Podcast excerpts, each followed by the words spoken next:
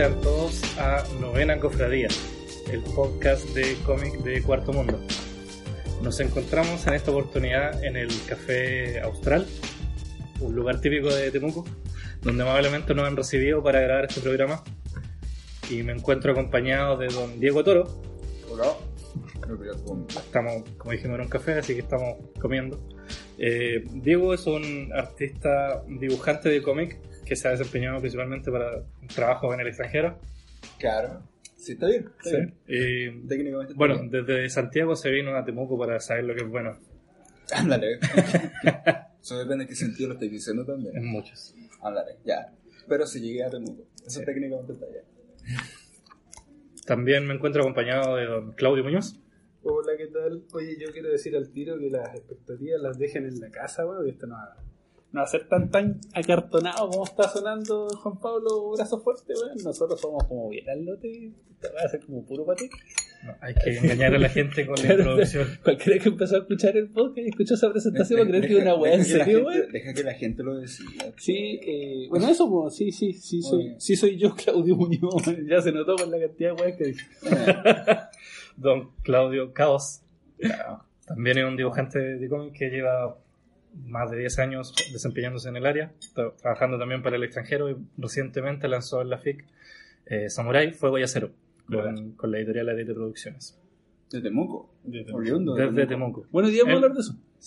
Justamente hoy día el tema, Vamos a hablar de mí. claro, el tema de hoy es Claudio Muñoz Hasta luego. y él ya habló todo, así que no.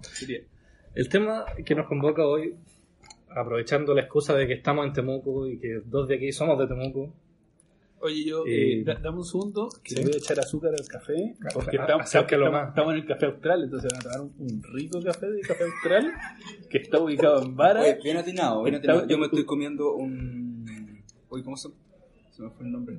Con queso. Oye, pero déjame No decir está la weá, está ubicado en Varas con Bulne, enfrente de la plaza de armas de Temuco, y puta que son ricas las weas aquí, y más encima quedamos en una mesa, donde estoy justo enfrente de una peluquería, y hay una peluquera muy guapa la que estoy mirando todo. Yo no sé si estoy de acoso, estoy cosificando a la mujer y todas esas weas, pero me parece que es un niño, en realidad, así que es como una peluquera trans, así que estoy como dándole espacio a todo el mundo. Eh, pero el café es muy rico, muy, muy rico. Eso es lo importante, el café es muy rico. De eso estamos hablando, weón. Bueno, el tema de hoy, Bueno, luego, después que Claudio declarara su amor a una. a un. Oye, yo soy Sí, es su- como- súper inclusivo, bueno, así que. Sí, no, se logra determinar la- el, el sexo, pero eh, uno que viene de Santiago, el café de acá, el café austral, es barato y es rico. Caché que no se puede hablar del café sin hablar de la peluquería enfrente. Al final la gente va a más la peluquería claro. Quiero la mesa, weón, donde se graba. Oye, me carga el chancho con el azúcar. Era azúcarosa, weón, no era azúcar. por no leer. No, que de weón, pues yo pensé que era azúcar, pues weón. Y- Justamente, Y esta weón como mucho más dulce que la otra, Sí. que el azúcar, weón. En fin, bueno, el tema de hoy, eh, cómic desde Temuco. Eh, ¿Cuáles son las aristas de este tema? Vamos a partir primero con la prehistoria de la historia de Ya, Temuco. ahí- y para eso le voy a dar la palabra a Claudio, que se maneja O sea, mucho o más sea, esto. igual la idea es que todos metamos la cuchara en la web. Lo que, Por sí que, supuesto. lo que sí que yo, como soy una persona muy responsable, hice mi tarea y vine preparado para esta web, ¿cachai? Además de que soy el más viejo de la mesa y, y que además el Diego viene llegando a Temuco hace como un mes, weón. Así que, Diego, Diego, te toca hablar sobre el COVID en Temuco, weón. Mira, yo soy de los que cree que el cómic chileno tiene un revival desde hace más o menos 10 años, a partir de Road Story de Gonzalo Martínez. Y en Temuco hay como un símil a eso, como que el, como que el cómic, la historia del cómic en Temuco empieza, según yo, con un cómic que se llama Hijos de P, de Amancay Nahuelpan, al que vamos a llegar en un ratito. Pero ahora de lo que quiero hablar es de la prehistoria del, cómic. Ahí está, weá, está sonando como, como si fuera una persona seria, dale. Mira, Te la estáis creyendo. el- me la estoy creyendo. El, según yo, esta weá empieza, es muy probable que todo lo que diga esté mal y que, y que, y que llegue un montón de gente a reclamar y este weá no sabe ni una weá. Sería hermoso que alguien eh, hiciera un podcast para decir lo mal que nosotros hacemos esta weá. Y, lo- y lo- lo desinformados que estamos claro, lo- lo- que el podcast se llame lo- Los buenos de la novena cofradía no saben ni una wea. así. ya, según yo esto empieza en el año 96, 96 con una revista que se llama X Comic. X-Comic es una revista bastante decente, en blanco y negro, más de 20 páginas, formato comic book, portada cuché, papel ahuesado, que está bastante amarillo ya, pero... Pero en fin, que es una muy buena revista con cuatro historias cortas, eh, de cuatro autores distintos, que... eh, ¿Sí? Ah, bueno, de esos cuatro autores hay un par que todavía siguen activos eh, y otros dos que... Murieron por sobredosis. por dinero. No, Murieron son, por son- sobredosis. son tipos que por por- igual los sigo en Instagram y de repente suben dibujos, ¿cachai? Pero eh, no sé, pues de repente nadie tiene por qué dedicarse a esto toda la vida. Pues, bueno, No, pues, tipo, podía estar... Pero yo lo veo, al menos el primero yo lo veo bastante bien. Sí, pues, por, ejemplo, por ejemplo, este tipo yo lo sigo en Instagram, el Carlos Méndez, ¿cachai? Ya. Y el tipo sigue subiendo dibujos y suena toda raja. Y Ya. así en cualquier momento lanza otro libro y deja la cagada, ¿cachai? Porque bueno, es seco. Tiene buenas tintas, Claro. buen manejo negro. Pero a- que a mí me conste al menos, ¿Ya? yo no sé de otro trabajo de la parte de este. Ya. ¿Cachai? Eh, y lo mismo Rodrigo Díaz, que es otro de, los de los cuatro integrantes. Los otros dos integrantes son, no sé, pues está Carlos Valenzuela, ¿cachai? Que es un buen grosso a nivel mundial. Ya vamos a llegar ahí, eh, vamos a hablar del también. Y el otro es Daniel Bernal, que es un tipo que a nivel local también es, es un buen muy, muy grosso, ¿cachai? Y siguen activos, sé yo. Hace poquito se ganó una mención honrosa. ¿Sí? Sí, ¿Dónde? por una pintura. Ah, buenísimo. No, sí, él sigue trabajando y todo. Eh, entonces, bueno, esta, esta primera revista del año 96, esto es el Carlos Valenzuela, weón. Puta, aquí eh, la gente que nos está escuchando Muy, la va a muy. tener que imaginarla, bueno. Me imagino que vamos a subir una galería de fotos después, Sí, ¿no? por supuesto. Esto va incluido con bueno, algunas fotos. Además, la pega del Carlos es como media influenciada por Rob Liefeld. Es que, Tiene la- es, de- es que es de los 90, pues, Sí, bueno. O sea, todo Es el la época, Sí, pero pasa que tú conoces, uno que conoce al Carlos, la pega de ahora, Claro. no se imaginaría No, que, claro, que haga claro. algo así. De partida es cómico. Carlos está más vinculado a la Sí, ilustración, ¿cachai?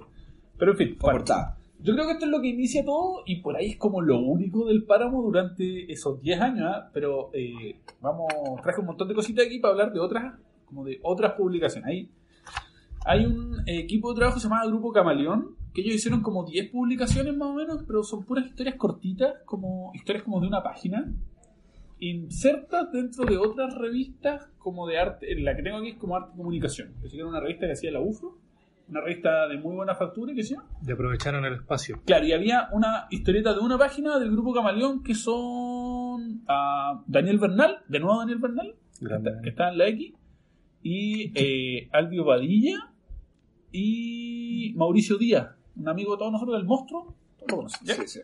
Él es escritor. Hermano del. Oye, hermano de esa- claro. Esas son dos páginas, sí. Sí, pues son Dijiste una. una o dos, dije. Ya. Ay, bueno, además una doble. Estoy mirando. Bueno, sí, pero es que como esta hay, hay un montón, ¿cachai? Está, hay otros capítulos de arte y comunicación, hay arte mutante, hay un montón de revistas locales de, de- vinculadas al- a la cultura, en donde habían cómics del grupo Camaleón. Varias, como 10. Eh, eso yo me imagino que eh, fue como varios años, ¿no? En- y después como que se pierde todo, yo tengo que recurrir a los fanzines, bueno, aquí hay un fanzine que es un muerto de hambre, soy yo. Bueno, este, este, este, tengo que ir un poquito más atrás. La gente de la X, eh, dos de los integrantes de la X, son el Daniel Bernal y el Rodrigo Díaz, hicieron talleres de cómic. Y dentro de esos talleres, en, en el grupo del Daniel Bernal, estaba el Amancay Nahuel por ejemplo, que era, era un cabrón chico en época. Tendría 12 o 13 años, un poquito más tal vez. Y eh, en el taller de Rodrigo Díaz estaba yo y otro grupo de cabros que eh, también por ahí les perdí el rastro, no sé si estarán haciendo algo. Y con ese grupo de cabros hicimos este fanzine que se llamó Veneno Comic, cómic con K porque éramos muy rebeldes. Y una portada roja. ¿Y eran los Era- 90? era- era- ¿O no? ¿De qué año es esto? Como el 2000, 2000. Ah, 2000, 2000 pasado. Ah, más radical. Eh, claro. eh, y este, este está hecho con fotocopias, pues bueno, está el salvajismo, pues bueno. Un fanzine. ¿Cuánto- Sí. ¿Cuántas historias son? Son como 5 o 6 historias. Eh, Y la última la tuya esa. Sí, en el año 2000 la... este. Pero el fanzine de después esta historia ya la tenía guardada. The Curse. Bueno, esto nunca le fue muy bien, ¿ah? Nosotros hicimos ponerle 50 y nunca la llegamos a vender en ningún lado. ¿ah? Como esas 50 las regalamos. Sí, porque eso yo me preguntaba con, con la, X, la X Comic y esta. Eh, ¿Había un lugar donde la gente se lo Sí, lo que pasa es que había una librería especializada en Temuco que se llamaba Pillán Comic. ¿Ya? Que todavía existe, pero ahora es librería, ¿no? Y en, en la época en que Ahora ni siquiera es librería, de hecho. Porque venden- tienen. venden como muñequitos y weas. Lo que más venden son estampados, pósters, poleras, cosas No así. será como una tienda de anime. ¿eh? No, no es de anime. No, está más vinculado a lo esotérico. Está dentro de una galería. Como No inciensos y Sí, y a veces ya, vende también cosas Espada, de, de bombs, Creo que lo he visto, cosas sí. Góticas. Se hoy en día es una, una tontera, pero en Sí. su tiempo fue una tienda de. Había dos, dos pillanes, que se la pillan libro y la pillan cómic. Y parece que hay protesta o partido de fútbol. Les dije que la- yo llegué atrasado por culpa de eso. Con este buco. para que para que se sepa que estamos Se está quemando el desde- café. No. Se escuchan, el ¿Cómo café se está una cuadra la intendencia, trutruca se se parece. escuchan trutrucas de fondo. Eh, y y decimos, "Va, me pille con esta weá, me matan, po, weón". Bueno, el, punto, el punto es que nosotros hicimos una exposición y que se metimos harto ocho, pero no vendimos ni uno. Y aquí hay otro fanzine que este otro, eh, este es un fanzine de eh, corte nacional en el que en el que participé yo también, que lo hizo Patricio Valladares, que hoy en día es un cineasta, weón, rel- relativamente importante. Patricio Valladares. Sí, el Pato Valla. Siempre sonaba como Pato Valla. un saludo al Pato. Y, y él tenía un- una película de terror en esa época y este fanzine era como... como Un que venía- complemento. claro, como de regalo venía con la película. no sé. un complemento. ¿Cómo se llama? El italiano. El italiano. A lo que voy es que fue como, Cómics, como con- la época en que lo- los cómics antiguos eran fanzines, weón. Y este es otro, también de un amigo conocido de todo, que es eh, Julio. Sé que no hace el apellido Julio. Acuña. Julio Acuña. Espinosa. Eh, claro, el de Illumina Ediciones, que esto todavía existe y Julio sigue haciendo fanzine y todo. ¿Ya? ¿De qué año? Eh, no tengo idea, pero yo ¿A agarré, agarré el primero que tenía arriba de la mesa, nada más que yo tengo unos muy viejos, tengo unos fanzines Ah, de Julio como del año 98, Ya, 97. por ahí ya me pregunto. Entonces, como que de esa época también será el. ¿Julio? sí. Julio. tiene 20 años de historia. Lo que pasa es que él, él está en Valdivia, en Concepción, en Temuco, Es verdad. no, no siempre Sí, estaba acá en Temuco. Me llegó hace mucho, unos cuantos años llegó acá. No te sabría decir, pero Con- más, o- más o menos yo diría que más o menos 10 años, no, tampoco es tan poquito. Claro, es verdad. Eh, pero sí, eh, digamos, sur de Chile. Pero ento- entonces, en los 90 había gente dibujando acá. Había gente dibujando acá, pero era tan difícil publicar, no existía internet, no existía, ¿cachai? No, sé, no había nada. Entonces, como que la X es como el hito de historieta. Y después, este otro cómic, que esta es una rareza, weón. ¿De Este año, año es? este año 2006, ¿cómo se llama? Trizano. Trizano, para la gente que no sepa, que no está escuchando Temuco, un personaje súper controversial de acá, que tuvo que ver con las matanzas mapuches en la para, para la gente de un sector es el héroe de la pacificación de la Araucanía. Para la gente del otro sector es el, el villano que vino a matar eh, mapuches. pues. ¿Cachai? Eh, ¿No vamos a tomar partido en la discusión? Me parece. Eh, Está dibujado por Alex Rox. esto está dibujado- Alex, Alex Rox. que es que malo. Está dibujado por Luis Aguilera, con guiones de Luis Reyes y diseño gráfico de Marco Torres, pero no el Marco Torres que todos conocen. Yo no daría el nom- los nombres. Yo realmente no los conozco a estos señores. Me parece que esto salió del. A mí me parece del. No, no, no, nada ¿No? que. Ah, ¿No? Absolutamente, no, o sea, hay malo, Ah, no, no vinculando gente. Lo que sí es que dice acá que está impreso en, en la imprenta del Austral, Acá. eh, que está aquí al lado. No, no, el café se llama Austral, pero no tiene nada que ver con el Diario Austral. hasta Ah, ¿no? Ah, pero Es que, lado. es que el edificio se llama Edificio Austral, pues, weón. Ah, ya, yo pensé que tenían como Claro. Este es convenio para los periodistas, ¿no? Claro. este es del Hotel Frontera. Claro. Y, Ah, ya. y esta revista, yo la, compré, esta revista yo la compré en un kiosco. Lo que significa que eh, Tu tuvo distribución. distribución a kiosco, era un poco cara, una revista con Hotmail, tapas, a- eh, Todo color. Tapas de, claro, de lucecitas a todo color, como 30 páginas. Página. Coloreado o sea, digital. 42 hoja- páginas, color digital, hoja papel cuché. O sea, muy buena calidad en la impresión y el formato. Para el dibujo que tenía. ¿eh? Pero el dibujo, el guion, el diseño gráfico, el rotulado es una mierda, pinchar en un palo. Pero, va, yo No. trato de no criticar cómic chileno, pero esta weá es tan mala. Pero de verdad es tan mala que no, uno no puede decir eh, háganse su propia opinión porque sería una maldad, ¿cachai? La No, weá es como no, la- pero está a nivel de culto. Sí, es una cosa que. Es una cosa que merece ser vista como. Sí, como curiosidad. Como Yo curiosidad. recuerdo haberla visto, me parece que weón. 2007, que fue cuando entré a estudiar diseño gráfico. Ya, Que nunca eh, terminé. claro, la revista del 2006. Pero por eso, Sí, me ¿cuál- parece, me parece que lo hicieron alumnos de la escuela de diseño. No, weón, dice aquí que fue Marco Torres, que era un diseñador Pero- gráfico desempeñado en el diario Austral, Polilla, del Metropolitano, bla, bla, bla, bla. ¿Y el resto? ¿Y el resto qué? ¿El resto del equipo? Ah, no, bueno, a lo mejor gente que trabajaba en su agencia, dices tú. Puta, puede ser, bueno, no hay, eso en Puerto no No lo sé. Pero Bueno. hasta que yo sé, no, no tuvo nada que ver con Ixar, porque de partida Ixar es del 2003, weón. Ya. ¿Cachai? Eh, yo sé que en Ixar se hizo un proyecto en el diario Austral que fue de Pablo Neruda. Que el proyecto estaba completo, yo vi el PDF y ahí estuvieron involucradas varias de estas personas a las que he mencionado.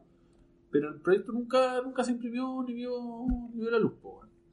Bueno, y, y ese sería mi recorrido por la prehistoria de Chile hasta llegar a lo que Pero Pero calmado, entonces en esta época había gente dibujando, Sí, muchas. Habían talleres también. Había talleres. Había talleres. Yo puedo nombrar por lo menos tres. Me Ya. imagino que había más y que había un montón de gente. "Eh, Este weón que no nos menciona, pero, pero yo Ya. puedo nombrar tres. Tres talleres, ¿verdad? Sí, sí. Ya, y había incluso una tienda de cómics. Y había una tienda de cómic grande. Grande además. Sí. O sea, había un movimiento en los 90, 2000, principios de los 2000. Estamos hablando del 96 al Había 2006. pas- pasaban del 96 weas al acá, 2006, al sí, del 96 al 2006, sí. Varias pasaron. exposiciones. Nosotros con ese fanzine de mierda hicimos una exposición en la, en la biblioteca municipal, weón. Ya. ¿Cachai? Sí, como que las puertas estaban abiertas. Ah, ya, ya, ya. Perfecto. Y después ya llegamos a 2006. Pero una pregunta que tiene que ver con el 2006. ¿Del 2006 llegaba Caleuche acá? Sí, sí. Sí. Ya. Sí, pero en general todas las revistas que se distribuyen a kiosco en Chile van desde La Serena hasta Puerto Montt sin problema. Ya. Como si Ese- fuese en Sí, Santiago. sí, ese es como el, el- ya de La Serena para allá hacia el norte y de Puerto Montt hacia el sur es que se complica la web. ¿cachai? Como- Ya, como Sí, que- porque ahí se fragmentan en islas. Y ya es que demasiado lejos, con- ¿cachai? Ya, ya desde Santiago hasta Puerto Montt son 15 horas, ¿cachai? Entonces ya más Mm. que eso ya es demasiado lejos, hay que cobrarlas más caras. Y generalmente las revistas, las Bueno, que, salen a, las que salen a kiosco dice recargo tales regiones, ¿cachai? Sí, que la- son justo de la Serena para allá y de, y de Ya. Puerto Montt. O sea que también, además que se estaban publicando cosas acá y habían dibujado y todo el cuento, igual se están enterando de las cosas que, que hay en Santiago también. de las cosas que se hacían masivamente en Santiago. Claro, para porque, unir- porque, Como por la ejemplo, Caleuche, porque la tenía Caleuche, distribución claro. nacional. pero por ejemplo, webs de las que yo me enteré después, como, como Beso Negro, por ejemplo, eran como Fanzine, o el Informe Meteoro, o Tinta Negra, esas cosas así, eran como tan underground, tan chiquitito que acá no, no sabían. Yo sabía del Informe Meteoro porque era amigo del Wicha, pues. No, además. pero si no, Sí. ni cagando, ni cagando. Sí, y esos sonitos que en la gente de Santiago se mencionan harto, que son como súper que son súper importantes. importantes para el país. claro, y, y tirar Y en caleta verdad ejemplares, weón. Un saludo para el Wicha, lo queremos mucho. Es que Claro, yo también por eso lo preguntaba, porque Sí. en verdad hay como un Claro, porque en Santiago. La, quizá la no- visión a medida que te vas alejando de, de la capital va cambiando bastante. Claro, pero eso no quiere decir que, que uno de- desde Santiago sentía que a lo mejor la cuestión era más un nivel pueblerino de lo que estaba pasando en Temuco y no, po, Ah, bueno, pero, todo lo que me pero- contado. pero es que eso es porque así piensan en Santiago, pues, weón. Si yo una vez le dije a un weón que me había comprado ropa para ir para allá y me creyó, pues, weón. Si, si de, verdad, de verdad creen que somos guasos y que andamos en carretera. no fui yo, ¿cierto? No, no. No, pero es- está bueno contraponerlo para tener una dimensión, porque claro, por dar una idea, cuando dije que venía para Temuco, poco más que pensar que iba eh, Al campo, claro. la wea, Pero es que igual es culpa de la tele, weón, porque cuando muestran las noticias de la Araucanía, Sí, siempre siempre muestran el campo. campo y vacas y Claro. weas. Y Temuco es la cuarta ciudad más grande de Chile. ¿Cachai? Pero tú No, y yo digo que acá yo puedo hacer perfectamente las mismas weas que hacer en Santiago, las puedo hacer acá en, en Temuco. bueno, podía andar en metro, weón. No sabes No, eso, eso, eso no, pero, pero el tipo de panorama. Sí, sí, Tú no sí, puedes hacer sí. Es que es una ciudad grande, Temuco es Sí. una ciudad grande, ¿cachai? O sea, para los estándares, no sé, pues, de Europa, por ejemplo, Temuco es una ciudad gigante, pues, weón. Son 500 verdad, son 500 mil habitantes. El problema es que en Sudamérica estamos acostumbrados a los monstruos de más de 10 millones de habitantes. Sí, pues, es verdad. ¿cachai? Por eso Sí. parece una ciudad chica. Pero es la cuarta ciudad más grande de Chile. Sí. Bueno, Ya, y ahí llegamos al 2006 que... Va a faltar el weón que está en otra ciudad y dice, ¡eh, está bueno! No sabes ni una weá, está sacando la cuarta ciudad más grande. Haga, haga un poco claro, de. no dicen. No saben nada, que acá es más difícil. Estamos más lejos, weón, y hace más frío y yo claro. ¿Quién, quién sufre más y tal la? Sí, no, pero ya. Llegamos al 2006 que... Gracias a Caleuche. Sí, mira, yo, yo. A todo esto que Caleuche igual era de Talca. Chimo. O Chillán. Pues se me olvidó. Lo mismo, en realidad no vamos a hablar de Caluche. Vamos a hacer un podcast especial para hablar de Caluche. En otra ocasión. Mira, yo, yo, es una teoría mía nomás, weón. Ni siquiera se lo he comentado a la bancaina, así que capaz que la cago. Ya, bancaina hace un, post, un podcast tú Desde tu casa. ya, y decir que la, la nueva cofradía no sabe ni una weá. Algún día tal vez lo, Ya, lo invitamos. eh, yo soy amigo de la bancaina, pero tal. Eh, ya, lo que yo digo es que con este cómic fue la primera vez que alguien, Contexto, estamos hablando de Hijos de P, hijos de P, que fue que partió como un número especial dentro de la tirada de, de la Mira, en, de la real- revista Caleuche. en realidad era mucho más ambicioso. Era en, en- la revista Caleuche era una antología que tenía historias cortas. Y en Sí. uno de esos números, de los primeros, segundos de esos números, salió un prólogo, que era una historia de 10 páginas, ponte tú, que era el prólogo de Hijos de P. Hijos de P iban a ser 6 o 7, no recuerdo, especiales eh, de treinta y tantas páginas cada uno. unos one shots. Claro, eran one shot de treinta y tantas páginas cada uno, eh, de los que se llegaron a publicar 3. Yo no tengo los tres, pero agarré este, el primero, ¿no? El del pelado. Claro, el del eh, Chocho se llama. este. Eh, bueno, el tema es que yo considero que con este cómic, el cómic de Temuco sale de Temuco, ¿cachai? Este es un cómic nacional que lo hizo un artista de Temuco, guion y dibujo de la Mankind, y colores del Daniel Bernal, otra vez Daniel Bernal, un saludo para Daniel Bernal. Saludo a mi ex profe. Al, al negro, yo todavía le he dicho negro, güey. Ahora no sé si se puede decir eso en público, güey. El palo oscuro. Eh, No, es, es blanco, es blanco con una coloración. no, es increíble que te detenís la clara. Te estás enredando solo, sí, pero Bueno, la cosa es que el, No puede ser el- pantano más. el, el Amancay te vayas a pegar solo. Claro, voy a agarrar voy a reclamar solo contra mí. El Amancay era un weón que después llegó muy lejos. Eh, claro, no vamos a decir lo que está dibujando el Amancay, pero es una historieta muy bacana. De DC Comics. El, el punto es que ha llegado muy lejos y este fue como el primer cómic, eh, además de eso, además de que el autor es un autor muy eh, conocido fuera de Temuco, fuera de Chile incluso. Y es, metió- el- metió- es el eh, primer cómic. dime.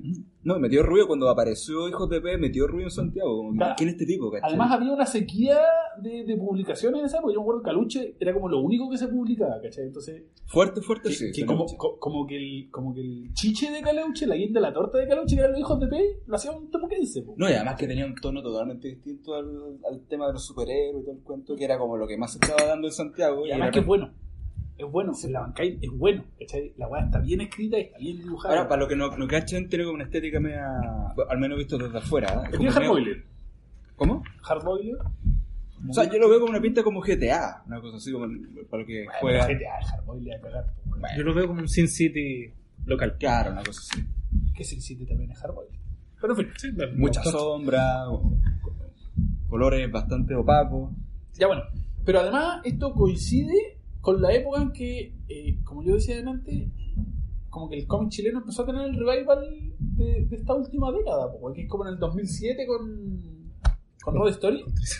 Con Trizana, claro. En el 2007 con Road Story como que el cómic chileno tiene una nueva etapa. Al menos yo así lo siento, que siento como nuevo que coincide con eso. Oiga, está jugando básquetbol aquí Sí, arriba, weón. Parece. Está todo pasando arriba. Está la peluquera. Suena, Oye, entonces, eh, suena el techo. ya pues. Todos más o menos conseguimos que eh, el 2007 aparece Road Story con el Gonzalo Martínez y el eh, el guionista que se me fue el nombre, Alberto Fuego. Alberto Fuguet. Y metió Yo- ojo, perdón. Alberto Foguet no es guionista del- de la novela No. gráfica de Road Story. Adapta. Alberto Foguet escribió un, Un cuento cuento Sí. en el que Gonzalo Martínez se basa. Gonzalo Martínez adapta el. el- Mira. Bueno, La pega la hace completa. así claro, la pega guion en estricto rigor sería de Gonzalo Martínez. Guión adaptado, sea. Ya. Ya, pues. Decían que todos coincidimos. ahí? No, pues en, en eso. Está, Ah, ah, me está está- diciendo. lo, está, lo está ordenando para poner en contexto el, el- el tema. Sí. Hijos de P 2006, Road Story 2007. Sí, po. Y bueno, lo que yo digo, o lo que yo propongo en realidad, es que como que todo lo demás que de lo que yo hablé recién es la prehistoria del cómic de Temuco, ¿cachai? Porque a partir de aquí el cómic de Temuco como se ha... No digo que gracias a este cómic, sino que fue como en esa época Es un punto y, de, y claro, de está internet y qué sé yo, ¿cachai? Un montón de factores más. Pero que a partir de aquí uno puede rastrear fácilmente desde cualquier parte de Chile lo que se hace en Temuco, pues, qué sé yo, las weas que hago yo, las se publican primero en Santiago, pues, ¿cachai? O las que hace Gonzalo, o las que hace cualquiera ahora se publican primero en Santiago, o a través de internet tú puedes seguir a personas de cualquier parte, pues, ahora en las redes sociales, yo. En esta época no existían las redes sociales, pues bueno, o, existían de manera muy precaria. Entonces, eh, En esa época estaba MySpace todavía y estaba recién surgiendo. y foro, Facebook. po, el foro de Ergocom, qué sé yo. Eh, pero eso, pues, entonces, eh, hablar de la actualidad de Temuco ya sería otro tema. Esto es como la prehistoria. No sé, señor conductor, usted dirige. No, vamos súper bien.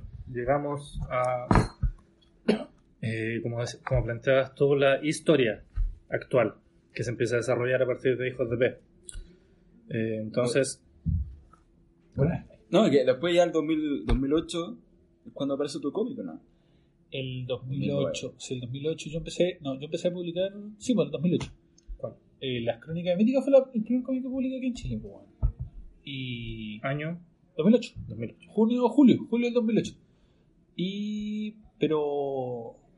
Claro, pero es que el, el- la Mankind siguió publicando un montón de weas, ¿cachai? Yo estaba publicando un montón de weas. Carlos Valenzuela estaba trabajando para Estados Unidos en esa época. Ya estaba trabajando con. Sí, sí. Eh, ¿cachai? Entonces eran un montón de cosas que estaban pasando ya como más. que se podían ver desde afuera, po, ¿cachai? Y- Yo, no sé, yo creo que estos últimos 10 años, analizarlos como paso a paso sería un poco un huevo, porque además que no me preocupa hacer eso en la semana que están divagando. Yo sería me- mejor, La tarea llegó hasta ahí. mejor revisar la, la, la, la actualidad, ¿cachai? ¿Cómo está hoy la wea? Parece al- al sí. hoy. Porque eh, finalmente, cómo está hoy la wea es algo que se ha ido, que se ha venido construyendo estos últimos 10 años, po. Sí.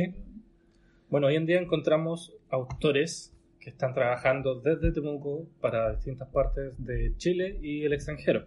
Sí. Y encontramos nombres como Claudio Muñoz, ¿Qué soy yo? aquí presente, como Amancay, ya mencionado que está trabajando para DC Comics.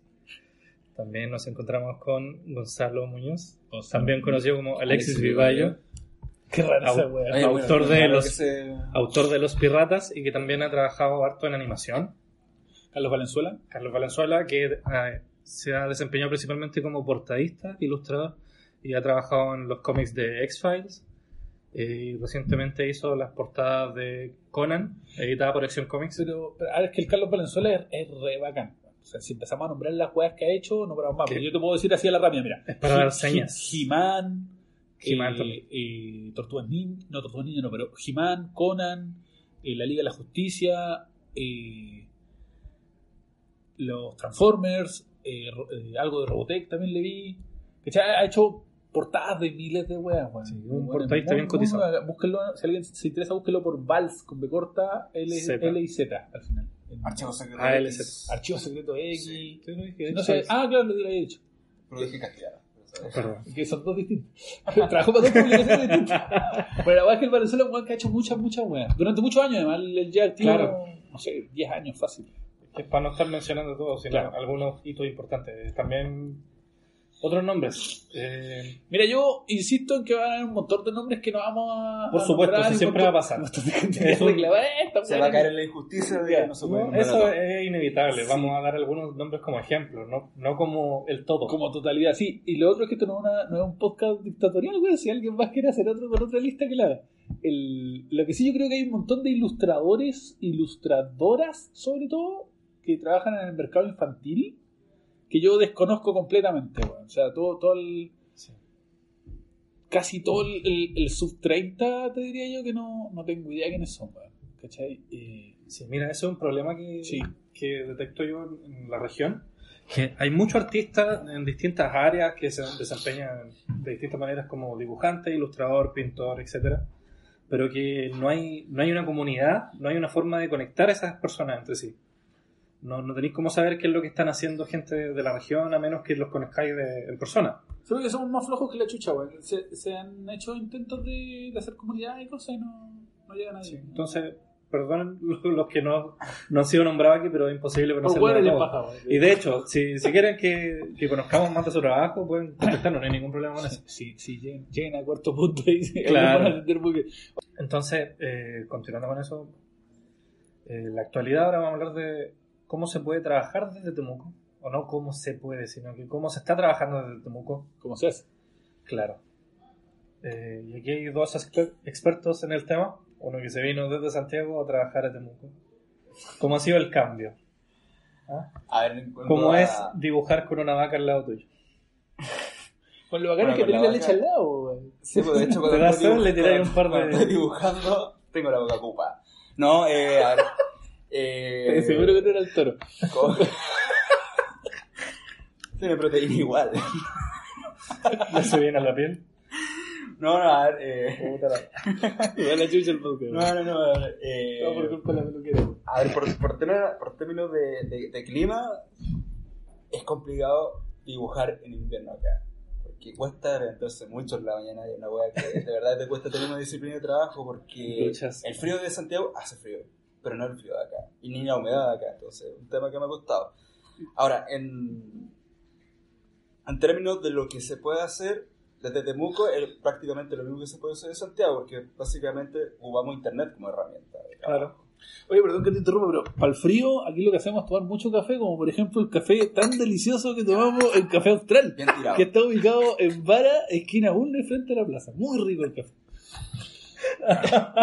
Porque de hecho, las primeras cosas que, que, que hice cuando llegué a Temuco fue que este weón me dijo, oye, vamos a tomar un café allá. Y dije, ah, pero los cafés son tan caros en Santiago. Y llegamos acá y dije, oye, pero qué barato. Oye, esa, caro". esa historia es verídica, güey. ¿Es Esa verdad? historia es real. Es la verdad, recuerdo. cuando nos trajeron la cuenta fue, pero, Pero- esto es verdad. Ya, pero ahora vamos a contar otra historia. Resulta que el café Austral me queda cerca de la casa, entonces cada vez que me junto con alguien para tomar un café es aquí, pues, weón. Porque la weá de verdad me queda más padre. no ¿cachai? estoy haciendo sentir especial. De hecho, me No acuerdo que fuimos a almorzar a otro lugar al que no vamos a nombrar, que también me queda cerca de la casa.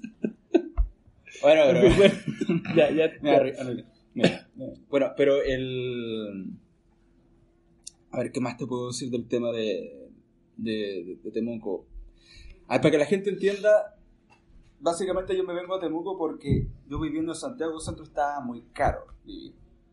Y en verdad, eh, a pesar que Santiago Centro te da un montón de cosas, súper entretenido vivir ahí, eh, no tenía tanto sentido que, a pesar que uno tenga un sueldo profesional, eh, se te vaya mayormente la plata en, en cuenta. Entonces me vengo a Temuco por la posibilidad que se me dio y sí, es más barato vivir. Esa iba a preguntar. ¿De, de verdad es más barato ahorrar plata? Sí, Si, ganando lo mismo, ahorrar plata. sí.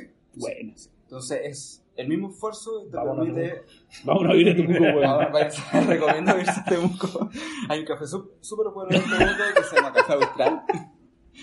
¿No? Y, y en ese sentido, un, un cambio de paradigma que se está dando ya como a nivel mundial es que uno puede, trabajando en Internet, optar donde quiere vivir. Claro. Una cosa que mayormente se está dando en los profesionales y que yo podría recomendar Temuco como una buena ciudad para vivir, salvo por el tema del aire, Del aire, sí. es un tema muy complicado. Estamos trabajando para usted. Sí. Va- Vamos a hablar de eso en otro podcast, porque yo tengo información de primerísima mano. ahí. Algo una vez me contaste, no terminaste ay, completo. Pero eh, Ay, ay, ay. eh, a mí lo que me sorprendió cuando llegué a Temuco fue el tema de la feria de ilustración y diseño. Que habían acá y no sabía que existía. ¿Ya? Eh, en Santiago se hacen todos los fines de semana. Sé que eso yo lo, incluso lo había notado en la pauta, Sí. el tema de la feria, porque me parece súper interesante hablar de esa weá. Porque finalmente el tema de cómo trabajamos para Estados Unidos, yo creo que podemos hacer un podcast específico de esa weá. Y da lo mismo si está en Temuco, en Santiago o en donde sea, trabajar para Estados Unidos es la misma weá, ¿no? Sí. Eh, podríamos hacer un podcast especial de cómo trabajar para Estados Unidos y hacer clases, bueno. Sí, suena bien. Eh, pero, Bueno, lo importante, eh, en- para, para concluir ese punto, sí. Hay internet en Temuco.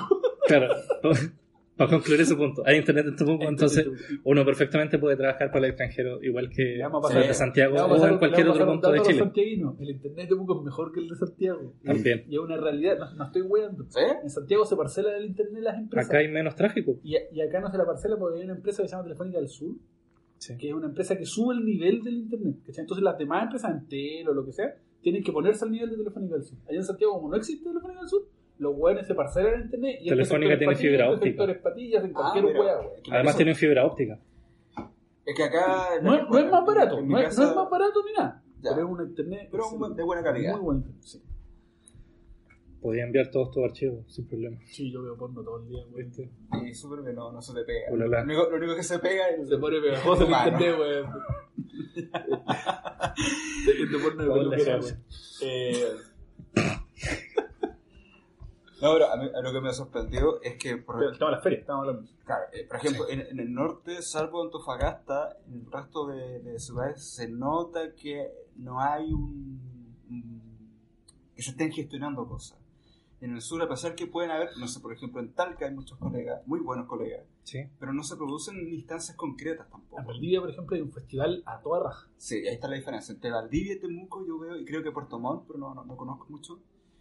Entre Valdivia y Puerto Montt, podemos decirle, cada vez tienen menos que mirar para Santiago, menos a sí mismos, porque tienen gente, tienen el talento, y tienen, o sea, la gente de, de Aguacero en, Val- en Valdivia. Esa weá nos hace falta en Temuco, weón. Un buen, un buen, Un buen aguacero. un buen aguacero. Bueno, pero estamos gestionando. Estamos en eso. No, pero, pero weón, ahí sí estamos. Yo, yo sé que, yo sé que estamos en eso. Que están en eso. la weá. Y además está el, el, Lautaro. No se ve, se ve. El, La autora cómic. el Lautaro Comic, ¿Verdad? Que, que es un evento muy chiquitito, pero con muy buenas intenciones. Pero Lleva- sí, sí lleva nos, dos hace años. falta, nos hace falta un evento grande, weón, como el de. El, el de Valdivia, ¿cómo se llama? Aguacero. Aguacero. Sí. Pero visto, visto desde afuera todo este panorama de que hay colegas, de que hay ferias, no todos los fines de semana como Santiago, Sí. pero sean bastante seguidos. Pero sí todos los meses. Sí, todos los meses. Todos los meses. Por lo en menos- muy buen lugar, con Sí. muy buena gente en cuanto a talento y en cuanto a oficio. Y, em, Sí, lo que los, pasa es co- que los colegas que hay, San Carlos, Claudio, eh, La Mancay, un montón de gente, en verdad ya empezaba a creerse el cuento de que no tienen por qué estar mirando para Santiago nada, ni enviar hoy que acá en Santiago, nada. En verdad es como ya la, la masa... Ah, mira, yo te lo voy a poner de la siguiente forma. Cuando yo me quise dedicar a esto, fui a Santiago a hablar con un profesional para saber de qué se trataba ser profesional. Gonzalo Martínez. Con Gonzalo Martínez, exactamente. Fui a Santiago porque tampoco no habían. Hoy, yo creo que tú fácilmente puedes reunir 10 profesionales eh, en Temuco. Fácilmente. Gente que, que vive en Temuco y trabaja para Estados Unidos o para donde sea, eh, pero que, que trabaja profesionalmente haciendo cómic o ilustración. ¿cachai? Fácilmente puedes reunir 10. Sí, no, y bueno, Así ¿para que qué- eso te para qué es- dirección. Y para qué decir, la cantidad de gente que me ha comentado desde otras regiones y desde Santiago es como, oye, las juntas que se hacen en tu casa, todo el cuento, qué bacán. Sí, ¿de, Si supieran lo que son esas juntas, güey. de dónde sale tanta gente? También. No, no, no es para tanto, pero me refiero a la cantidad de cosas y oportunidades que se pueden generar viviendo en Temuco, Sí. que, que es tanto para un ilustrador como para un dibujante de cómic, son buenas, son entrete. Entonces, retomando algo que yo había dicho antes, que faltaban instancias para conocerse. Bueno, las ferias están siendo un, un lugar que, para suplir esa necesidad. Sí. Se está se están Bueno, haciendo. El, el- el Julio con la Lore siempre están en la mayoría de las ferias. Sí, Sí, ellos, ellos que son otra, otra pareja de profesionales de acá. Creo que no. Sí, no, no. Julio lo nombraste un... Julio Acuña y, y Ilumina. Ilumina Ediciones. Y eh, ellos sí están muy presentes en el circuito de feria. Pero muy presentes, yo diría que de Concepción al sur. ¿Cachai? Ellos se Sí. recorren todo- toda la parte sur del país. Y puta, sería re bueno que estuvieran acá en, en algún podcast futuro. Porque uno de los ítems de la pauta era hablar sobre las ferias. po. Yo descubrí una feria hace tres días que se llama Andrómeda Sí. Ah, sí. y que la hacen en un gimnasio, como una multicancha. Sí, ¿no? La. Ato. Es como súper grande, weón. ¿pero ya fuiste? No, no, no he ido nunca. Ah, ya. Pero creo Yo- que hacen como cada tres meses una. Y la weá que eran como 40 locales, weón. No, sí, en primer lugar, gigante. Claro, están. Yo no he ido a la Feria Andrómeda específicamente, pero sí he ido a otros eventos que se hacen en ese gimnasio. Lo que pasa es que en Temuco está plagado de eventos de, de, anime. de anime, Pero yo creo que esa weá en todo el de. K-pop y, Todo el planeta, y- y todo el temas es similares. Sí. Todo No, pero- es así. Pero han, han estado surgiendo Sí, entre creo, medio creo de que- eso. creo que en Corea del Norte no se hacen, pero en el resto del planeta, weón, es así, ¿cachai? Es que No, como ir al mall para ellos. no, pero a partir de, eso, de esas instancias similares se han, se han estado Mm. creando, por ejemplo, la, la Feria Andrómeda. Y de hecho, la, ojo, la, y ojo. la Loredana hizo la, el, el La, imagen gráfica debe ser. Sí, Y no, me y, parece no tiene- y- y en cuanto a.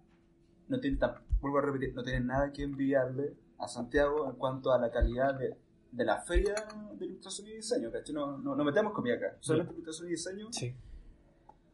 Le diría, diría ¿Y cómo anda el público, weón?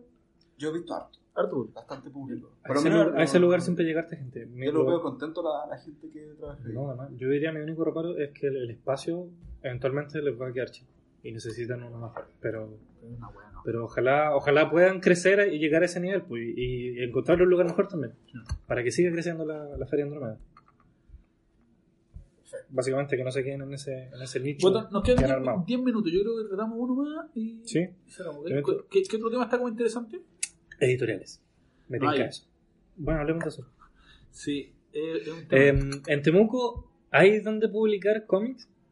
¿Hay editoriales? ¿Hay instancias que Mira. permitan publicar aquí? Hay editoriales de libros en Temuco que son hechas en Temuco para Temuco y pensadas como para vender Temuco afuera. ¿Cachai? Eh, yo, Cachten, que es una librería, tiene una editorial propia y su, su, su propuesta, La que está frente a la PDI.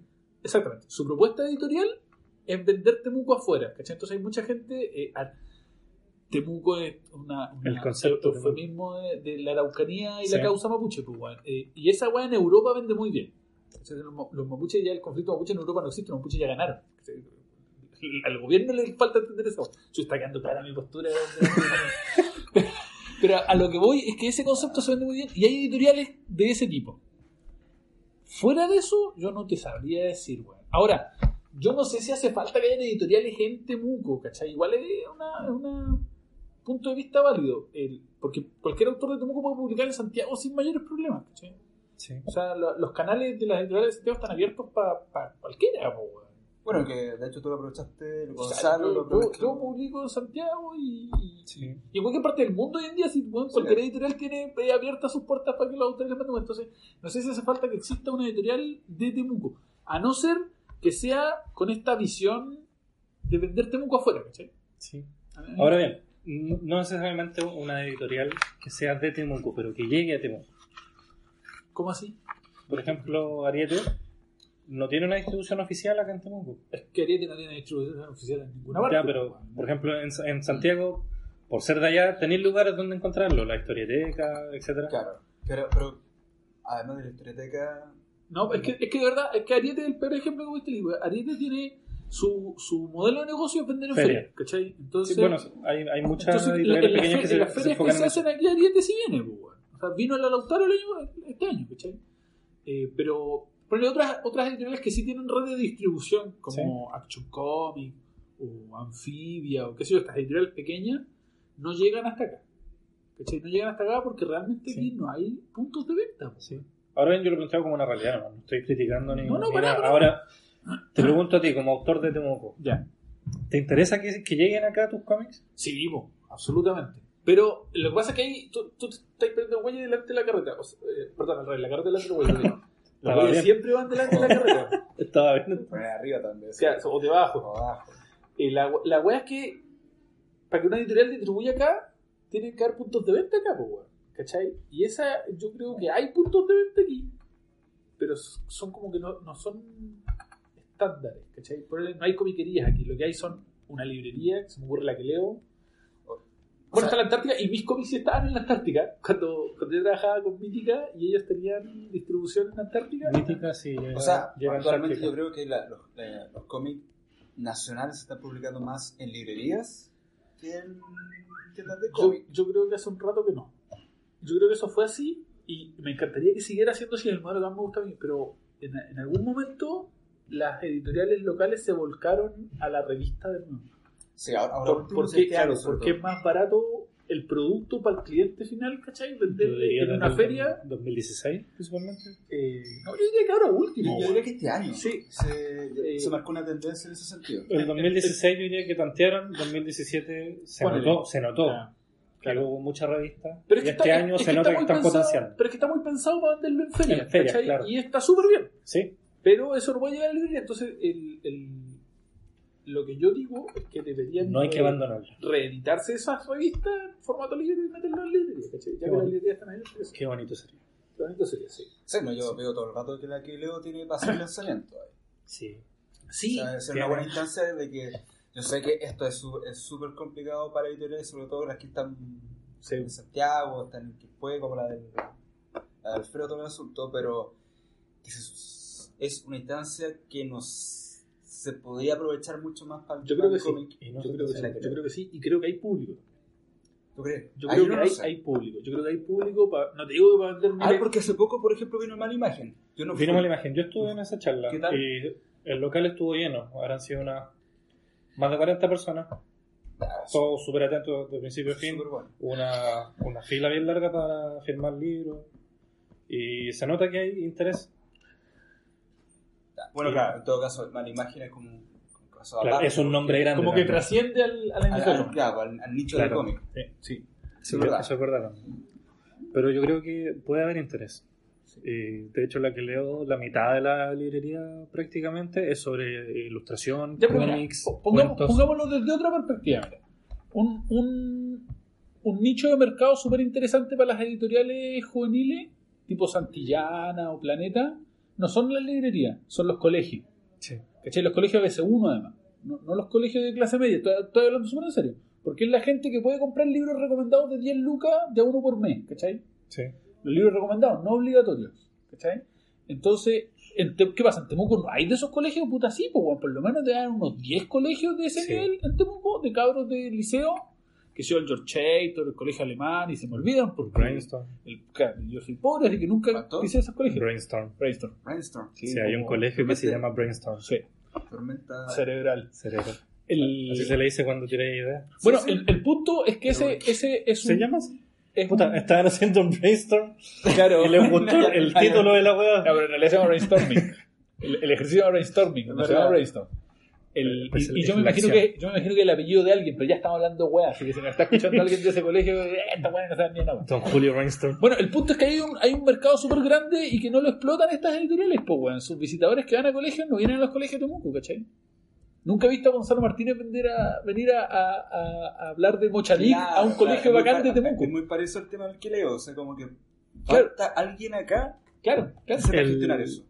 Justamente el 30 de este mes viene Gonzalo Martínez a, A, a- hablar del colegio. Sí, no, no sé cuál, así que no podría Ya, no, decir. entonces, entonces estoy hablando weá. Pero- Porque ahora que lo decís, si lo vi en Facebook, Oye, oye, pero, Sí, entonces viene Gonzalo a Temuco. sí, sí, Sí. que vamos a juntarnos a tomar. ¿A dónde? No, no, ¿A todavía no, café? todavía no quedamos. Ah, nos vamos a juntar el Café Austral, que es el mejor café de Temuco y el más barato, el más rico y el más calentito. Sí. No te había cachado, eh, la pelota al lado, eh, no cachado, eh, puta, idiota.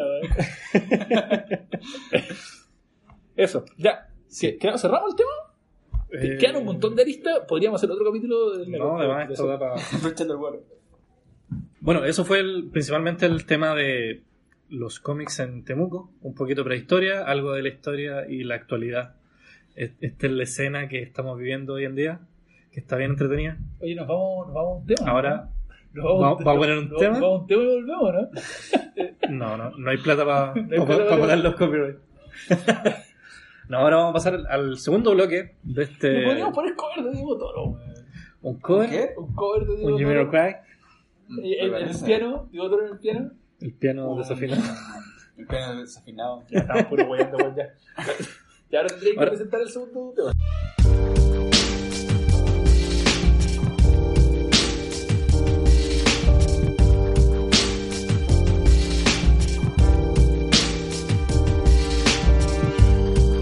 Pasamos, ahora pasamos al segundo bloque, que consiste en recomendaciones. Y tratamos de. ¿Cuál va a ser la dinámica? Eh, ¿Vamos a recomendar cualquier weá? ¿El, el, cómic que uno quiera? ¿O vamos a tener como una política, una discusión?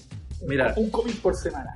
No sé. ¿Vamos a tener alguna, alguna grande? ¿O Mira, lo ideal, lo ideal es que sea mínimo un cómic por persona relacionado al tema. Si no se puede relacionar al tema, da lo mismo, pero es como el ideal, la prioridad. Y eso, pueden ser dos, pueden tres a lo mucho, pero ahí hay que hacerla más corta.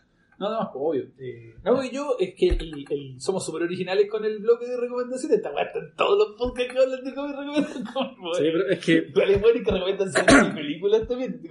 Sí. Hoy vamos a, hablar, vamos a hablar de cómic y vean la serie de Daredevil de Netflix. Sale con madre. Pero no estaba. No, no te la chucha, pero hablemos de cómic, weón. A ver, el programa, el programa lo manejan ustedes. Eh, ya, tomemos las Ya, riendas de esta el jefe y el, el JB. Eh, sh- ¿Ya quién empieza? Cachimonte. ya, calmado. No, pero no, no. no. Pasamos, pasamos al bloque de recomendaciones entonces, eh, y vamos a partir con Claudio, Chucha, que nos trae hoy Otra vez yo. Yo traigo Road Story. Rose Story, que fue mencionada en la prehistoria de... ¿Me tiro el tiro o, o vaya a ser como.? No, dale nomás. Mira, yo aquí me voy a poner serio, bueno, ¿eh? estoy hablando, weá. Yo quiero leer una partecita del prólogo, un parrafito del prólogo, para que cachen que leo como el hoyo. Mira el buen Mateo. El prólogo lo escribe Alberto Foguet, que es el autor del Foguet. cuento en el que se basa la, esta novela gráfica, Sí. y dice así. Simón trata de partir de nuevo en este viaje que está a punto de comenzar. Pero lo que más me intriga es si acaso el verdadero viaje no lo estaremos tomando todos los que leeremos este libro, no solo con palabras o con puros dibujos, sino con la suma de los dos. Algo me dice que este viaje, el de las novelas gráficas, el de mostrar y narrar a la vez, durará mucho, y que el camino, con el tiempo, dejará de estar vacío, y que los lectores que se fueron perdiendo en rutas secundarias podrán incorporarse a esta nueva autopista, con la misma emoción y encanto que tiene leer un cartel caminero cuando estás llegando a un sitio nuevo. Bienvenidos, dice. Bienvenidos entonces a Road Story y al viaje de los weón. Este los hice llorar, weón. Los hice llorar. Los eh, me sorprende el- la claridad en ese momento de lo que se estaba haciendo con el libro. Esa es la weá a la que yo iba. Este, este prólogo se escribió el año 2007.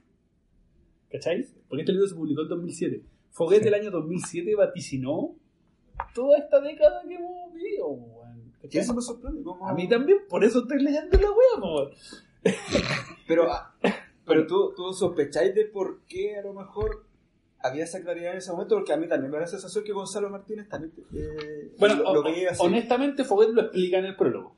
¿Ya? ¿Cachai? Él lo explica. El Foguet, eh, eh, él habla que él es más cineasta que, que escritor ¿Eh? y que él veía los cómics como una alternativa a las películas. Era mucho más- De hecho, dice que o sea, cuando piensa en una toma cenital, en vez de ponerse a calcular cuánto cuesta sacar el techo, es llegar y dibujarla. ¿cachai? Sí, pues. Y esa clase de cosas iban a hacer que, que las novelas gráficas fueran exitosas.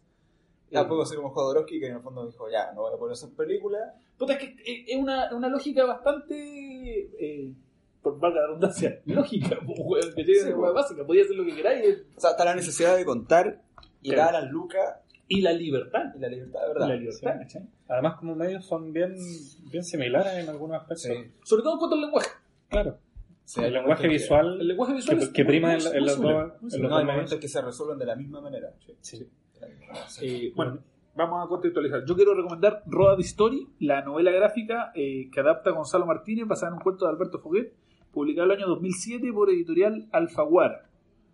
Yo quería, yo quería que esta fuera mi primera recomendación, pues, weón, porque para mí es un libro súper importante, no solo porque marque el comienzo de esta década de, de- de buena aventura del cómic chileno. Sino que además yo cuando fui a Santiago decía que hablar con un, con un profesional para aprender a ser profesional, estaba precisamente refiriéndome a Gonzalo Martínez y él estaba trabajando en este libro. Ah, ya. ¿Cachai? Él estaba Ah, dibujando, no, estaba dibujando este libro y eh, yo vi estas páginas, po, y eran páginas de verdad, de papel, dibujadas con, con pincel, ¿cachai? Eh, pero después Gonzalo Martínez conoció la computadora y ¿qué le vamos a hacer?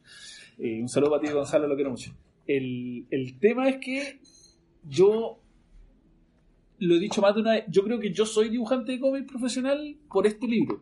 Entonces de verdad quería que este fuera mi, primer- mi primera recomendación. Y además hay un dato anecdótico sobre este ejemplar en particular que vino, no, no, no lo compré, sino que me lo regalaron, no me lo regaló Gonzalo Martínez. Me lo regaló, no lo vamos a nombrar, pero ustedes se van a reír mucho. ¿Qué- qué fue que me regalaste? Me lo regaló Marco Rauch. Y muy afectuosamente. Muy afectuosamente. El año 2008, cuando todavía éramos bien. Ah, está bien, está bien. Un saludo para Marco Ross. Eh, y eso, pues, esa es mi recomendación. Puta, igual sería lindo. ¿Por qué lo recomiendas en- a nivel técnico? Porque es muy bueno. El, a ver, Brevemente. brevemente, es una historia que no es la habitual de los cómics. Es, es, es una historia que uno puede emparentar súper fácil con Alberto Foguet por razones obvias. ¿cachai? Si te gusta la obra de Foguet, si te gusta el cine de Foguet, etc., te va a gustar este cómic. Eh, a mí me encanta la obra de Foguet. A mí Foguet me pegó justo en un momento que yo estaba divorciado y tratando de ser dibujante de cómics y se arrienda. Para más cagarle y trabajar en una oficina de cortaje de propiedades, güey. Entonces Foguet me explotó la cabeza con su trabajo. Ese es otro motivo de por qué me llega tanto esta obra, como porque conecto con ella. eh, Porque se trata de ti. se trata de mí. no, pues, weón. Estamos en Estados Unidos, yo lo más lejos que llevo a tomar en la casa. La weón. Eh, eh, a nivel técnico es perfecta la obra. Está súper bien dibujada, súper bien narrada. Redondito. Ah, perdón, delante se me había olvidado decir en los créditos, los grises los hace Demetrio Bobu. Perdón. Ah, mira, Olvidado. no. Así que mencioné a todas las personas posibles. Y eh, a mí me hubiera encantado recomendar una obra que se pudiera comprar y decir dónde comprarla. pero Esta lamentablemente se agotó hace no sé cuántos años y está descontinuada. Eh, Sé que hay planes para reeditarse, sí, yo también pero por ahora no hay Yo novedades. también había escuchado eso, pero no, no te sabría decir. Yo no sé cómo estará acá en, en, en Temuco, pero yo pillé varias bibliotecas, no solamente en Santiago. Sí. De hecho, un dato. El otro día, hace una o dos semanas, vi un Road Story en Antártica. Buenísimo. Sí, está en la Antártida. Oye, tengo, O sea, una, tengo una pregunta, weona. ¿Alfaguara existe todavía? Sí, Alfaguara es un, es un sello de, no recuerdo, creo que Random Ah, ya. Pero alguna. En o Planeta, época- una de las Pero dos. en esta época era una editorial independiente. Existía. La compró Random House. Sí. Ah, ok. Pero sigue existiendo como sello. Sí. Ah, bueno, claro. Bueno, y habría que ver cómo funciona el tema de los derechos. A ver si es que renovaron derechos con Foguet y eso. Claro. Pero eso, esa es la recomendación. de Claudio Muñoz. Sí. Señor Diego, ¿qué recomienda? Mi recomendación, y lástima que no lo pude traer porque dentro de todas las cosas que me tuve que traer, fue difícil traer tantas cosas de Santiago para acá. No me pude traer todos los cómics, pero quiero recomendar, eh, y ya puso imparcia- imparcialidad en el asunto, que mm, es el cómic de Cristian Kolomansky, un amigo, colega, compañero de trabajo, Un saludo para el doc. eh, que es su cómic Injusticia. pat- eh, Injusticia. Injusticia. Dije injusticia. Injustice. ¿Es justicia? No, o in- injusticia. Injusticia. publicado por la editorial de Germán, Ariete. Y que la verdad a mí me sorprendió porque eh, si bien eh, el Doco ya tiene unos cuantos años trabajando para afuera, rotulando y, y- y entintando sobre todo, nunca lo había visto por su faceta de, guionista. Y la historia básicamente trata de dos hermanos que viven en Barcelona y que, bueno, el, el cabro chico eh, está dando pelotas por todo el mundo, haciendo, haciendo lecera y la, hermana trata de estar armando un mundo eh, siendo súper joven y que un poco quiere reflejar ese contraste que tuvo el doco desde que estuvo en Barcelona hasta cuando llegó acá. De hecho, tiene un poco de autobiográfico el, el cuento es bastante interesante. Uno, de hecho, por la apariencia podría pensar que un cómic noventero, que tiene un estilo bien Claro, es que el noventero. estilo de dibujo del Doco está Sí. súper influenciado por la image de los 90. Exacto, entonces te, te da la impresión incluso que en algún va a ser un superhéroe, los poderes, todo el asunto. Pero más tiene que ver con algo así como, como especie de crimen. La parte con bastante fuerte, pero uno va dándose cuenta a través de la historia de que tiene que ver más con los personajes, con las complejidades de los personajes y la interacción entre ellos. Y la verdad que como guionista lo hace bastante bien. Además que tiene ese, esa cosa, el toque especial de que a pesar que es chileno, genéticamente es chileno, eh, O sea, bueno, él es catalán. pero él, o sea, nació en Barcelona, o sea, al menos en Cataluña, no me acuerdo si en Barcelona no, pero en Cataluña. Ah, pero hijo de padre chileno. Ah, güey, da lo mismo, güey. Sí, pero lo que pasa es que cuando, cuando- tú naciste en allá y hasta los 15, 17 años viviste allá, estás formado de una cierta manera. Claro, claro, claro. La influencia cultural. Claro, y después ya llegáis acá, entonces tiene esa extraña mezcla, eh, tanto la, los personajes como los diálogos de, de, de ver ese, A mí, ese me, cruce. a mí me gustó harto eh, Injusticia, weón. Si, si me permite una, una pequeña recomendación al respecto, si lo está disponible en todas las partes que está Ariete, cómprenlo y léanlo acompañado de un rico café. en Temuco puede ser en Café Austral, en Calle Vara, en Quilabul. Y si está en Santiago, no, véngase. Véngase para acá, acá van a de- disfrutar ah, más. Sí. Se viene a tomar el café y leer Injusticia. Pero, súper bueno, barato el avión ahora, sí. lo Claro, pero weón, sí, vale 3 lucas. Como todos los Ariete, es muy bueno. Sí, es verdad, 3 lucas, eh, no me acuerdo cuántas páginas, pero lo vale. Ve- 26 euros. Ya, pero lo vale totalmente. Es una historia que el primer número, de, de unos cuantos, espero que sean unos cuantos varios, pero al menos el primer capítulo se cierra bien y es como, oye, voy a gastar las 3 lucas. Bueno. Esa es mi recomendación, jefecito. Oiga, ¿y usted, don JP? Yo, Tenía nombre mostaza, güey. JP. JB. Sí, bueno, yo tengo para ¿Te podéis dejar de- recomendar. Te podéis dejar de apoyar y volverte a trabajar, güey. Hoy día recomiendo un libro que se llama Fuente Alba 1973. Que no tiene que ver con el Colo Colo. No, El, el, el, el árbol campeón. no. Eh, bueno, voy a recomendar este porque se ganó el premio de ilustración Amster. El autor Ricardo el- Rivera. El Amter Core. Sí, el premio Amter Core. Amter- eh, Core es el ilustrador bacán Sí. de, de la. La Pene- ¿El de? La, de la Peneca, de la La Peneca, sí. Oye, pero ese premio hasta yo tenía entendido era para ilustradores, ahora hay novela gráfica, la raja. Sí. Eh, bueno, este Oye, de- libro desde, acá, tiene desde acá felicitamos a. ¿Cómo se llama? el señor Ricardo Fuentealba. Fe- felicitamos al Ah, señor. explícame un poco porque ando medio perdido. ¿Qué- qué Sí, bueno, este es un, un trabajo realizado el año 2012. Son, son varias historias cortas eh, ambientadas en el, en el periodo del golpe militar. El, el libro en sí tiene varios eh, sorry. ensayos cortitos. Yo dudo mucho que no escuche a alguien desde fuera de Chile, ah, pero por si acaso, está bueno, nunca sabe. El periodo del golpe militar en Chile es el año 73 y la dictadura duró hasta el año 90. Sí. Bueno, este se supone que está ambientado en, en pleno en pleno golpe. Y tiene, bueno, parte con varios ensayos por distintos autores, ensayistas, guionistas, investigadores, que ponen un poco en contexto la situación. Y luego pasamos a un, a un dibujo de, de Fuente Alba que es muy, muy crudo, eh, ocupa mucha la tinta, el carboncillo también. Eh, tiene un, un dominio de la línea clara muy, muy particular, porque su- sus figuras son muy deformes, tienen mucha mancha, y que para representar a los personajes que, que aborda aquí, que son principalmente militares y civiles, eh, tiene un resultado súper pero- potente.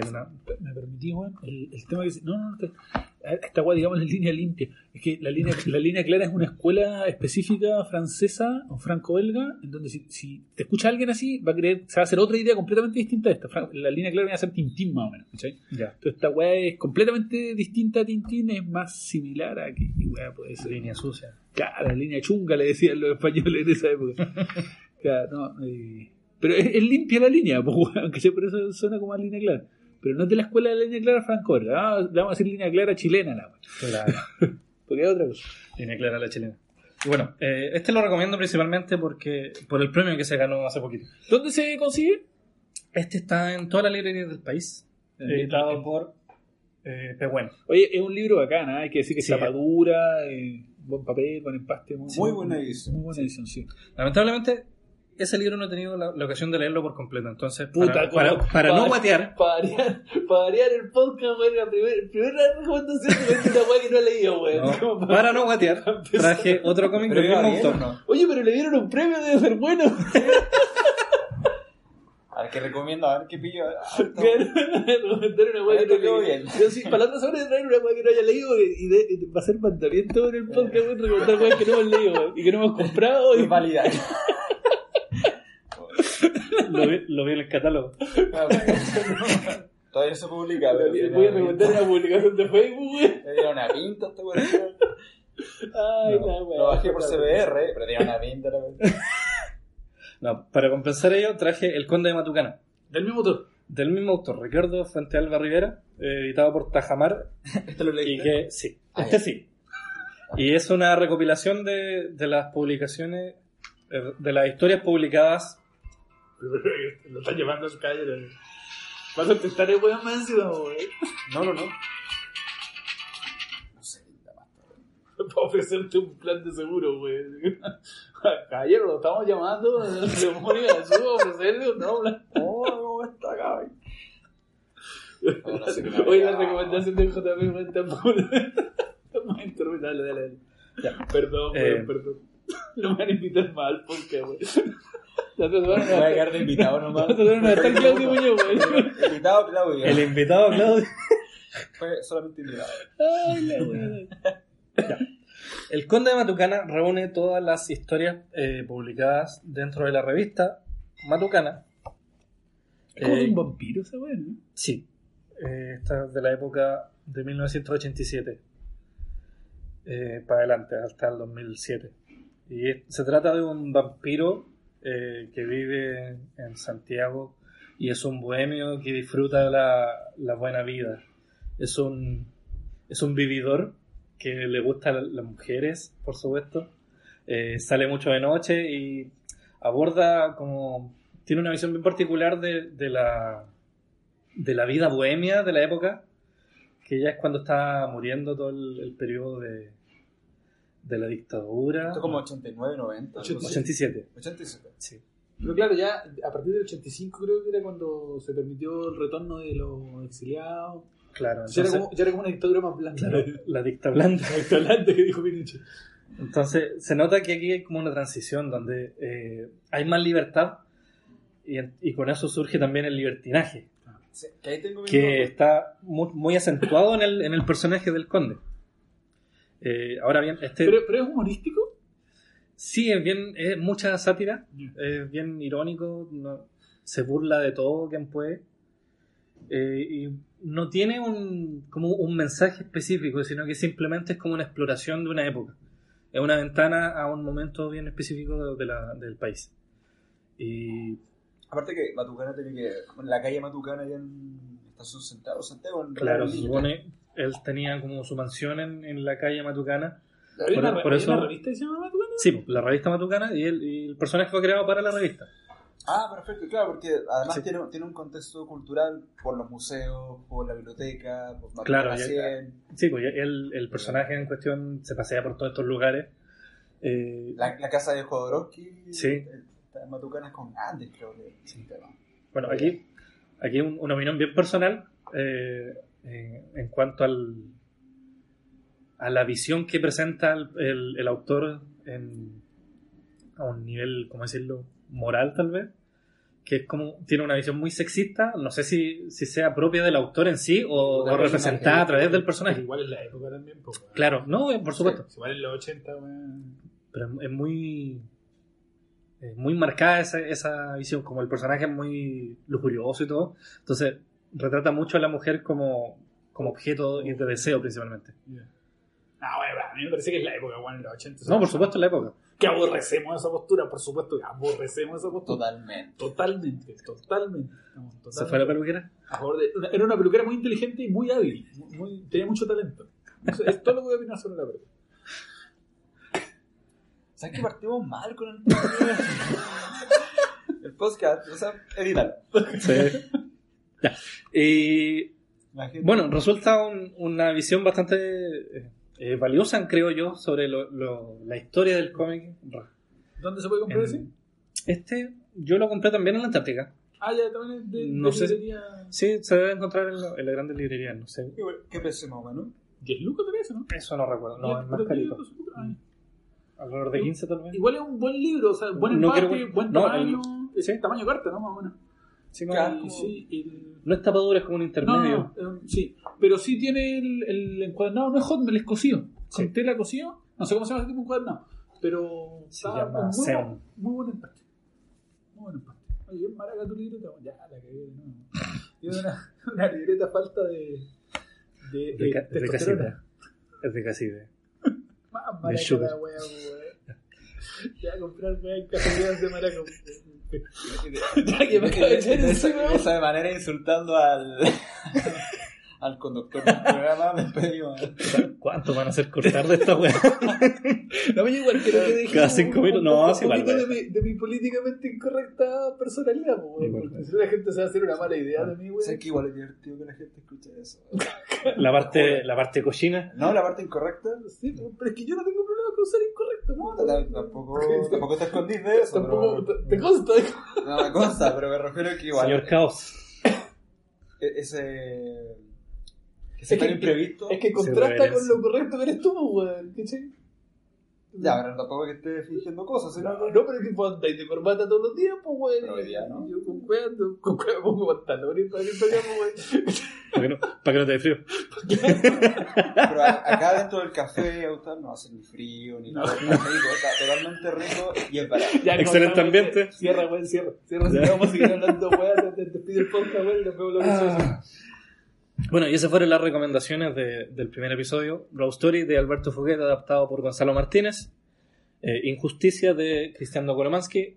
Y La dupla de Fuente Alba 1973 y El Conde de Matucana de Ricardo Fuente Alba Rivera. Ah, bueno, no, no, no, 1973 no vale, porque no lo hay leído. La otra semana lo leí y lo recomendé. Lo vuelvo a recomendar. Ah, no puede ser tan falsa, güey. Termina la tarea. Es como cuando hace la disertación y llega Claro, claro, lo único que te tiene que Destacar poner la cartulina, güey, y se le queda en la casa, a atacar que se tía perfecto. ay, la Ah, eh, bueno, agradecerle a la gente, la, a la gente que haya llegado hasta acá. Eh, Oye, si, bueno, si alguien está escuchando, si Alguien todavía está escuchando esta weá, Algún premio le daremos, no sé, ahí vamos a inventar alguna cosa. No, más adelante vamos a ir inventando algunas dinámicas, sorteos, etcétera. Yo mal, Pero- creo que no lo hemos hecho mal. Vamos a ver cómo Ahí responde el público. pues, En realidad. Pero bueno, mm, agradecemos su tiempo de habernos escuchado divagar tanto. Eh, esperemos que lo hayan pasado bien. Eh, como saben, este es el episodio piloto. Estamos probando cómo va a funcionar aquí la dinámica entre los, los Y- tres y presentes. Estamos probando aquí en Café Austral. En Café Austral. En Bulne, esquina Varas. Hablando de probar, prueben el rico café. Sí, yo, voy a Café probar. Austral. yo hoy día me tomé un expreso, pero muy rico. ¿Y, y, ¿y tú tomaste uno? Yo tomé un mocachino Ay, pensé- pequeño. Pensé que le decía al que te, te- que te está escuchando. ¿Y tú? ¿Ya tomaste uno? No, no soy tan, tan versado del medio, güey. No me da ¿qué- paso. ¿Qué, qué clase? Y tú, ¿Qué, oyente, el que estás escuchando este podcast. qué clase tiene Claudio? Pero no, maneja era Claudio, ¿qué esperar? No. Ponte pantalones, pues, güey. Y, y di que viniste por novena cofradía. Claro, Oye, sí, claro, para que te cobren, para que te cobren. Para que te cobren por, por weón. Por huevo te el doble, güey. Ah, no. Bueno, esperemos que hayan disfrutado. Eh, tanta weá que hablamos. Muchas Espe- gracias. esperemos que se hayan informado, aunque sea un poco, hayan aprendido. eh, sobre lo que se hace en Temuco. Busquen todos los nombres que mencionamos. Vamos a incluir un montón de fotos eh, de las revistas que trajimos, los libros, etcétera. Agradecerte a ti la invitación. Oye, sí, weón, eh, oye, Sara, este weón no cierra nunca, weón. Cerramos nosotros. ustedes no dejan cerrar. pues, Chao, chao, chao. Nos vemos la otra semana. No, nos escuchamos la otra semana. Nos escuchamos la Nos próxima escuchamos, semana sí. desde acá. desde Esta Local. va a salir una vez a la semana, ¿no? Sí. Sí. No, no sé cuánto me va a demorar en editarlo, pero. Ahí si Vamos a tratar si que sí. necesitáis ayuda, me, me avisáis, pues. Pero yo Ya. realmente no sé editar, así que además de, de avisarme, tienes que enseñarme cómo. Pero bueno, ya, ya. Bueno, no. Muchas gracias. Chao. Hasta la próxima.